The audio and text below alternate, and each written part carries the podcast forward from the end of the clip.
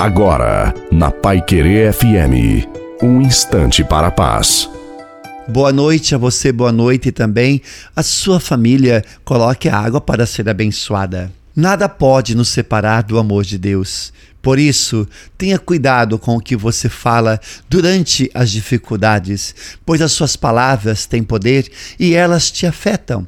Elas podem te fortalecer ou enfraquecer, dependendo do tipo das palavras. Por isso, fé, oração e esperança são atitudes que ajudam nesses momentos. Precisamos e dependemos do auxílio do Senhor. Confie em Deus e deixa Ele trabalhar. Quem sofre com Cristo sofre em paz. Em situações de provações, a oração é o remédio. O sofrimento é inevitável. No entanto, o que importa é aceitar a realidade e encará-la com coragem, paciência, confiança e principalmente oração. E a bênção de Deus Todo-Poderoso, Pai, Filho e Espírito Santo, desça sobre você, sobre a sua família, sobre a água e permaneça para sempre.